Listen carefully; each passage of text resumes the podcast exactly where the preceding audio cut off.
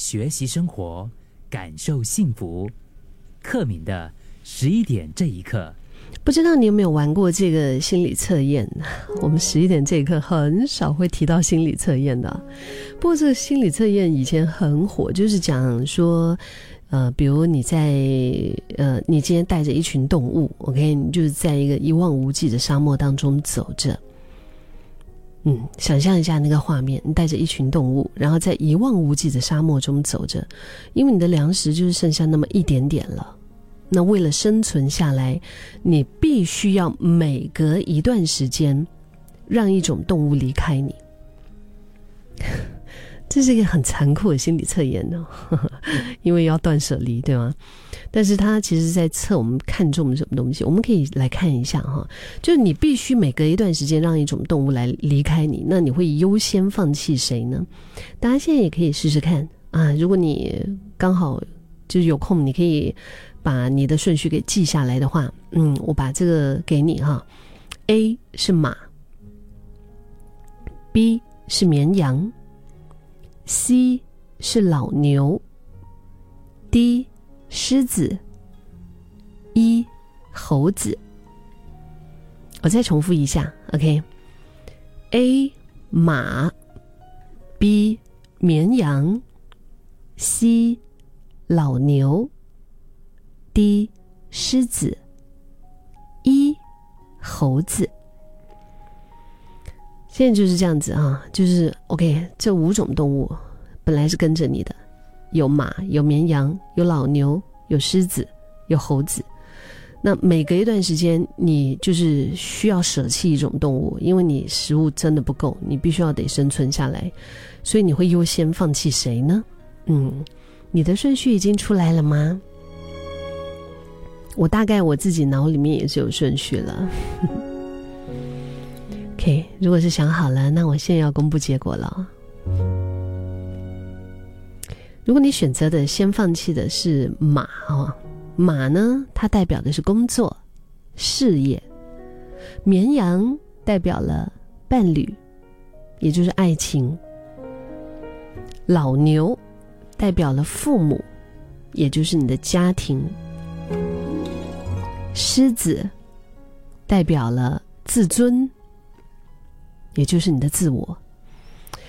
最后一个猴子代表了朋友，也就是你的友情。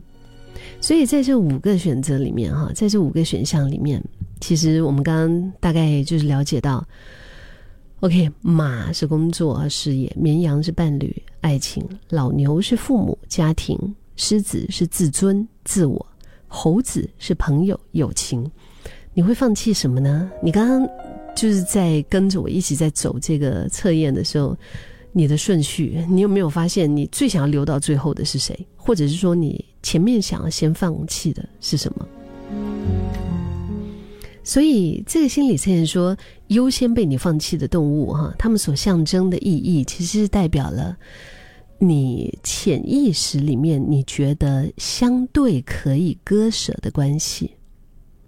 就比如说，你一来，你选择的是放弃老牛，那你觉得说，OK，父母跟家庭这个我可以割舍。如果你选择的是一来，你可以放弃的就是绵羊或者是猴子，就是代表你对朋友啊，对，比如说另一半呐，你觉得说，OK，是接着还是可以割舍的，就是你潜意识里面就是相对可以割舍的关系。那反过来看呢，当然就代表了你真正所重视的价值观。嗯。所以，这样的测验结果和你本来以为的相同吗？又和你真正你现在肉身正在过的这个日子相同吗？这个问题是什么意思呢？就是比如说啦，嗯，比如说我最后，我最后，最后，最后。我会留到最后的是猴子，就是代表我最看重的是友情，对吗？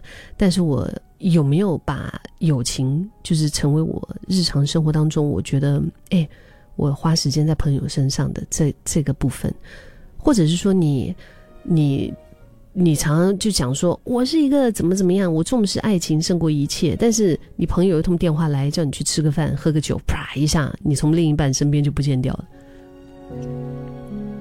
那大概是这个意思，或者说，呃，有这种就是照三餐，然后强调自己说，哇，我是一个很重视家庭的人，但是偏偏你醒着的时间都只是在工作，然后还一直强调说赚钱养家就是为了要供应爱的人，嗯，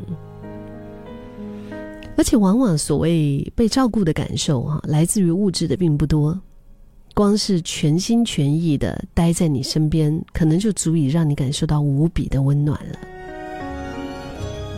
所以，不管是亲情、友情、爱情，你的自尊，或者是你的工作，就是不管你嘴上怎么说，心里又怎么想，你每一天的心力和时间花在哪里，其实才是真正代表了你心里面重视的价值。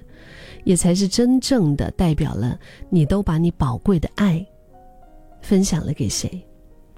如果说时间比金钱更有价值，那么那些愿意在你身上花时间的人，愿意分出他们有限生命的一部分来陪伴你的人，其实是非常爱你的。嗯，当然也会有一些身不由己，就比如说他的上班时间，他的责任在那边固定那么久。那没办法，对不对？你不可能要他喝西北风啊，要辞掉工作，每天在那边看着你啊。但是契约的时间呢？下班后呢？或者是他只要能够做得到的一些时间，嗯，他他是愿意花在你身上的吗？对，还有你呢？你自己呢？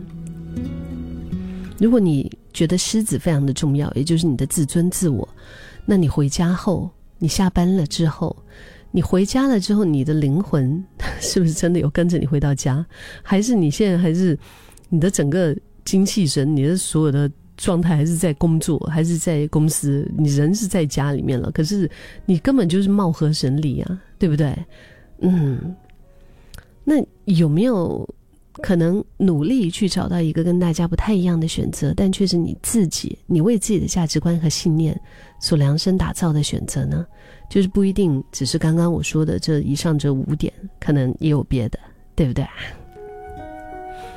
或许就是少赚一点钱，换来多一点的自由时间；也许是抛弃一小块的自傲，换到跟你所爱的人的相处融洽；又或者是推掉几场的饭局、酒局，然后呢？换来的是你跟家人更紧密的连接，